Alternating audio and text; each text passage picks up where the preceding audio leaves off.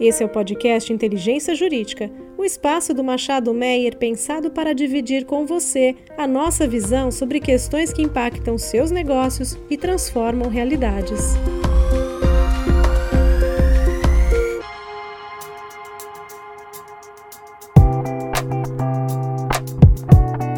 Olá, este é mais um episódio da série Transição Energética. É, meu nome é Ana Karina Souza, sócia da área de Infraestrutura e Energia Estou hoje aqui com a minha sócia Roberta Leonracht, da área ambiental. Olá, Roberta. Olá, Ana Karina. Um prazer enorme participar aqui do seu podcast. Muito obrigada pelo convite. Nós que agradecemos. E hoje o nosso grande convidado é o Carlos Martins. O Carlos é engenheiro de produção, formado pela Poli, com MBA na Colômbia, dentre outras passagens né, por importantes empresas.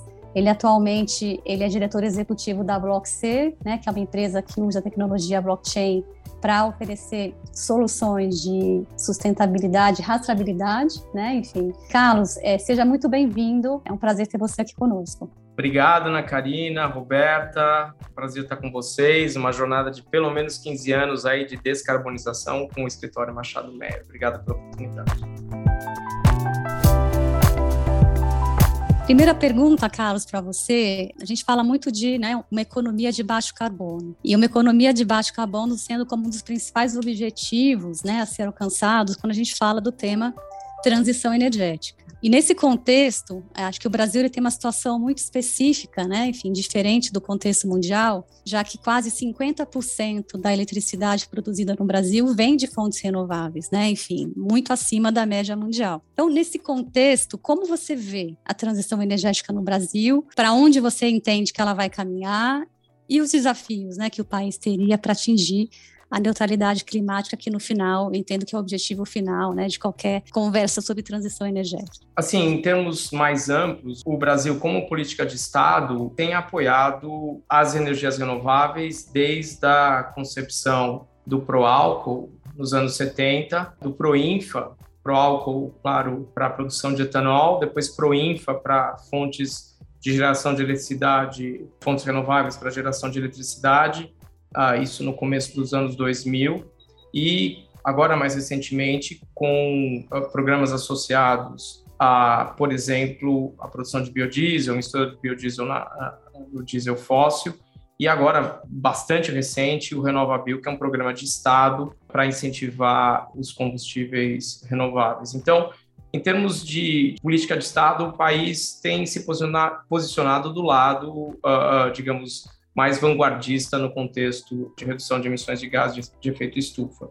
A energia elétrica no Brasil ela é major, majoritariamente é, é, é, gerada a partir de fontes renováveis, mas ainda existe uma pressão para a geração a partir de fontes fósseis, tal como gás natural, em alguns aspectos ainda carvão, embora as duas sejam marginalmente pouco competitivas. Existe um tema sobre a intermitência da eletricidade, da geração de eletricidade. Quando não venta, não tem energia eólica, à noite não tem energia solar e projetos de hidrelétricas que não tenham grandes lagos, lagos para armazenamento da água são muito condicionados à produção de energia, ao fluxo da água, especificamente na posição da, da planta hidrelétrica. Então, uh, existe esse tema, mas a Ana Karina sabe, eu sou um defensor do tema da abordagem da geração da energia nuclear no país. Não faz nenhum sentido o Brasil continuar queimando gás natural para produzir eletricidade. É um combustível nobre, ele deveria ser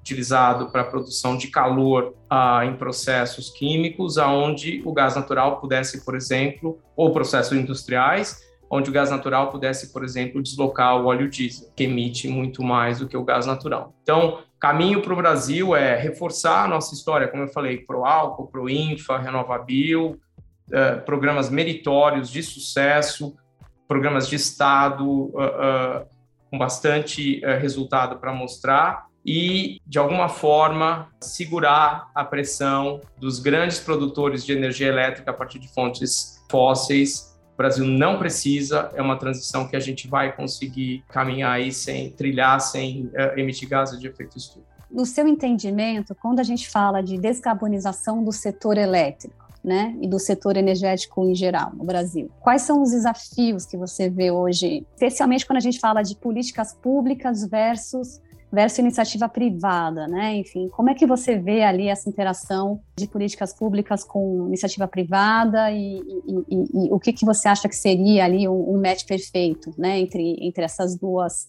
essas duas forças é, de mercado. Como eu falei uh, há pouco, o país nos últimos 30, 40 anos uh, teve bastante sucesso em estabelecer políticas de Estado, políticas governamentais de fomentar as energias renováveis e consequência, a redução de emissão de gases de efeito estufa. Agora nós estamos uh, numa encruzilhada, talvez, onde uh, os grupos de pressão legítimos, sem nenhum problema, faz parte de qualquer atividade econômica, de qualquer configuração política, associados de alguma forma a, aos combustíveis fósseis, tentam impor uma agenda que eu, como falei há pouco, totalmente desnecessária dada a abundância de recursos energéticos a partir de fontes renováveis no Brasil. Então, eh, eu colocaria dois grandes desafios para o país. O primeiro, convencer o setor, especificamente de produção de gás natural, associado, por exemplo, ao pré-sal, que é uma, obviamente, fonte de recurso energético para o país, convencê-los que eles estão sentados em cima de um, o que a gente chama de stranded asset, ou seja, a melhor tradução que eu vi é ativo encalhado, a gente nem usa esse nome. Uh, daqui a 10 anos, os seus ativos vão valer muito próximo de zero. Então, uh, existe uma transição que tem que ser feita, mas é improvável que uma grande manufatura brasileira consiga exportar uh, um motor a partir de, do processo siderúrgico que queima gás natural ou carvão no Brasil. Então, nós vamos ter um problema vai, a gente vai sofrer algum tipo de penalidade por utilizar combustíveis fósseis na geração de eletricidade no país. Isso número um. E número dois, uh, de alguma forma, enfrentar uh, o ativismo uh, contra, por exemplo, a energia nuclear, que já se mostrou extremamente segura, extremamente eficiente, segundo a Agência Internacional de Energia, é a fonte eh, de, ener de energia elétrica mais segura, a fonte de energia elétrica com menor emissão de carbono, pegada de carbono a menor de todas é a geração a partir da nuclear, fonte nuclear, e retrofitar, ou seja, pegar uma usina uh, uh, nuclear antiga e retrofitá-la, ou seja, fazer upgrade com as melhores tecnologias uh, disponíveis no momento, é também a fonte de energia mais barata, em alguns aspectos mais barata que solar, Uh, e eu acredito que o Brasil deveria enfrentar esse tema também, porque a gente tem uma abundância de urânio e deveria explorá-lo, por que não?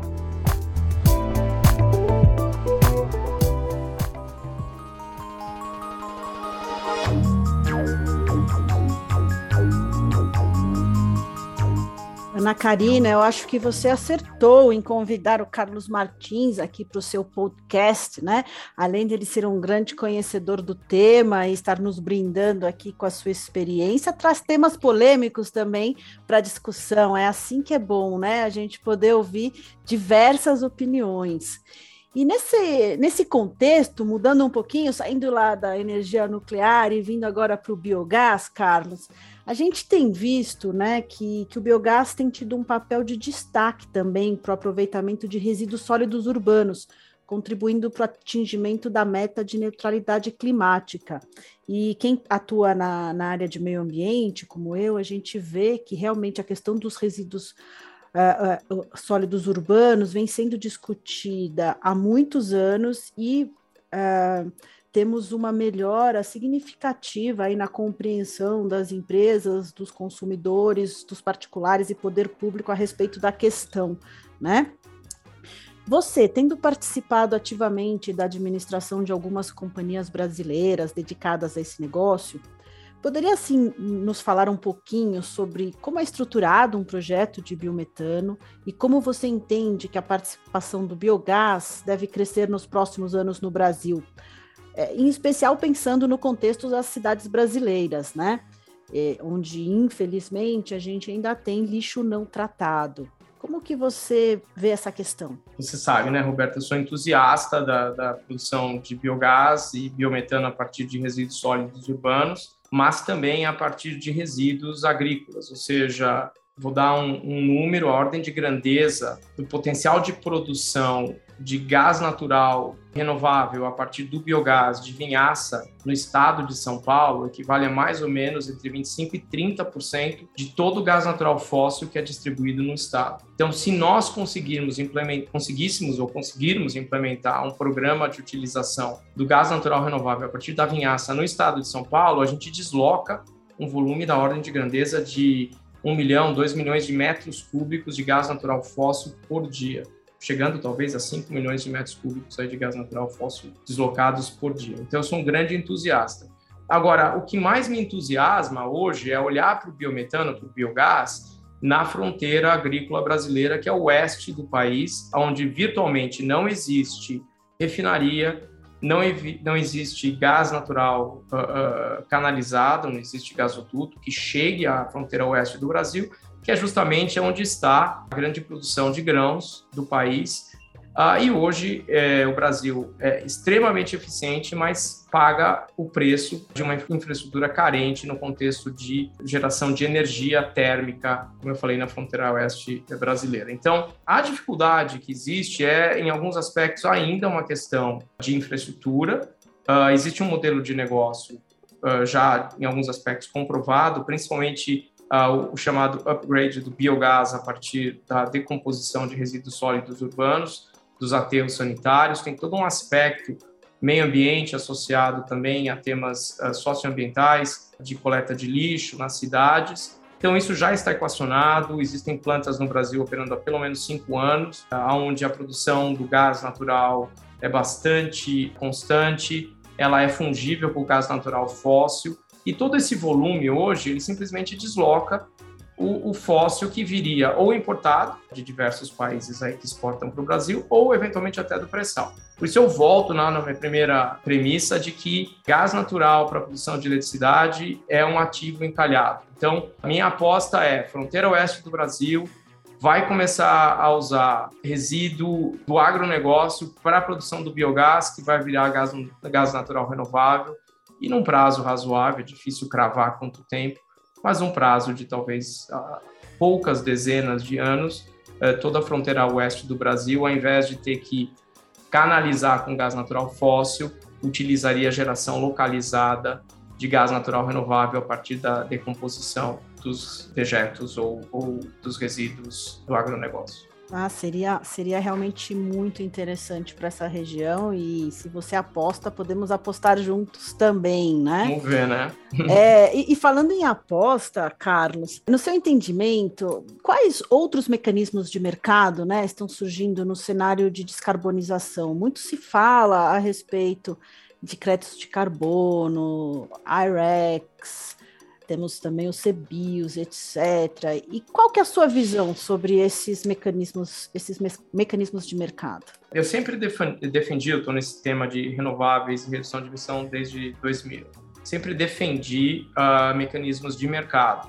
Acontece que hoje a gente tem uma realidade, em 2023, mais ou menos 2023, a Europa vai começar a taxar produtos a partir da intensidade de carbono dos seus produtos voltando um pouquinho no que eu falei do aço brasileiro, que tem tudo para ser o aço com a menor pegada de carbono do mundo, não precisamos queimar carvão e gás natural para produzir aço aqui no Brasil, temos alternativas. Se é verdade que estamos enfrentando um risco sistêmico para a humanidade, que é a mudança climática, ninguém sabe o que vai acontecer se acontecer das geleiras começarem a derreter, aumentarem o nível dos oceanos, ninguém sabe. O painel de mudanças climáticas da ONU deixa isso muito claro. Ninguém sabe o que vai acontecer. Ou seja, não é assim, ah, vai esquentar a temperatura, vai aumentar a temperatura a 2 graus Celsius. Não, a gente está correndo um risco sistêmico. Ninguém sabe o que vai acontecer. Ah, vai inundar Santos. Não é isso. É, a gente não sabe o que vai acontecer. Então, a partir dessa premissa, toda e qualquer iniciativa, por exemplo, de criarmos mecanismos de impostos e também mecanismos de mercado, que eu favoreci por 20 anos aí trabalhando no setor, mas agora talvez precisássemos de uma combinação de impostos e mecanismos de mercado, eu acho que é a combinação do momento. A gente tem poucos anos para começar a mostrar o nível de redução de emissões que o mundo está se comprometendo, então Eu hoje, ao contrário de eh, alguns anos, eu responderia que vamos olhar mecanismo de mercado junto com impostos.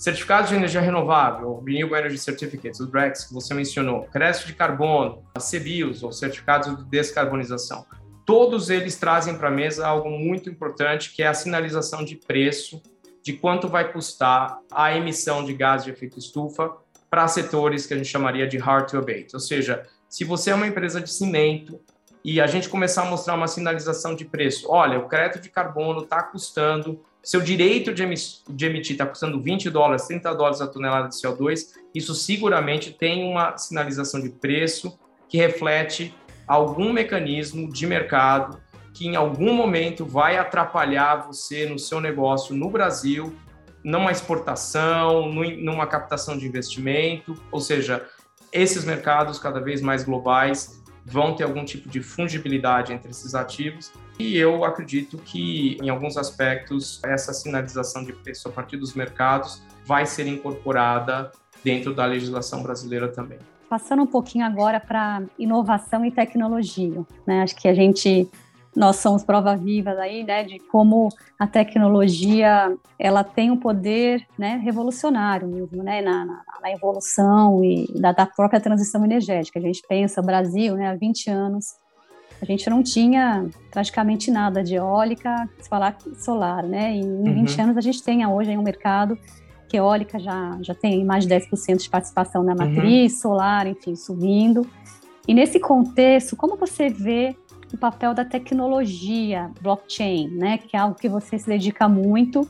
Enfim, a, a, eu queria entender um pouquinho como você vê a tecnologia blockchain no contexto da neutralidade climática, né? Enfim, como ela poderia servir de ferramenta para buscar esse objetivo que hoje ali está é, é, tá na pauta mundial, né? não só do Brasil. Entendo, e aí só uma premissa em cima do que significa blockchain para mim. Ah, vou entregar a minha idade, mas blockchain há alguns anos virou pomada minâncora. Para quem não, não, não, sabe, pomada minâncora serve para tudo, né? Então, eu comecei a discutir isso com o nosso pessoal de tecnologia. Eu falei, poxa, mas o que, que é de fato a função raiz da tecnologia de blockchain? É garantir a origem de um ativo, uh, de uma entrada de dados, de um input de dados. Então, uh, qual é a conexão com energia renovável e com redução de emissões?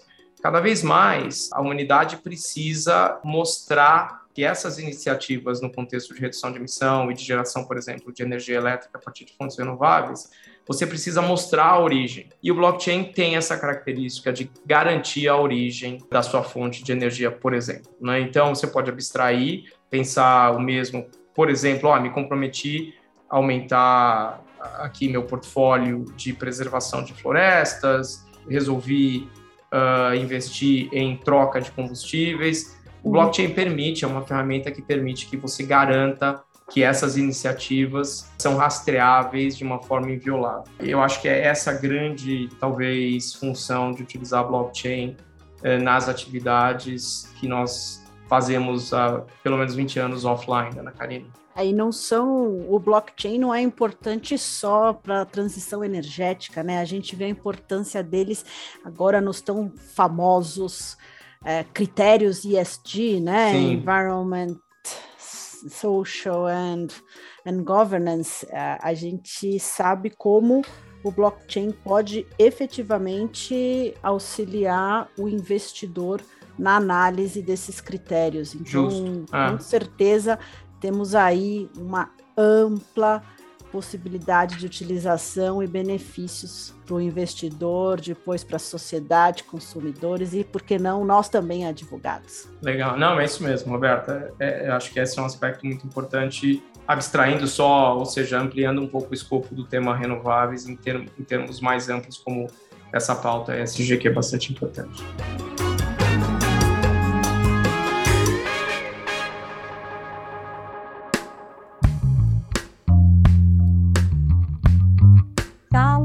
Roberta, muito obrigada pela participação de vocês no podcast de hoje. Certamente tivemos discussões muito interessantes, que certamente o tema ainda, enfim, vai gerar muita, né, muita repercussão. Acho que é um, é um work in progress, né, esse, esse tema da, da, da, transição energética num contexto aí de mudança climática, muito a se fazer ainda, muito a se debater E, enfim, um prazer estar com vocês aqui hoje e ter essa, ter essa oportunidade de debater o tema com vocês.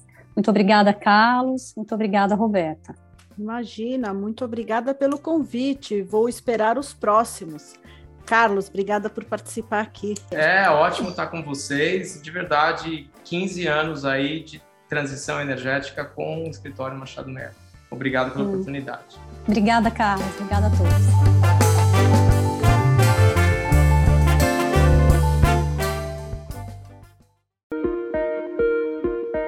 Você ouviu o podcast Inteligência Jurídica, o espaço de encontro para dividirmos com você a nossa visão sobre as questões que impactam os seus negócios.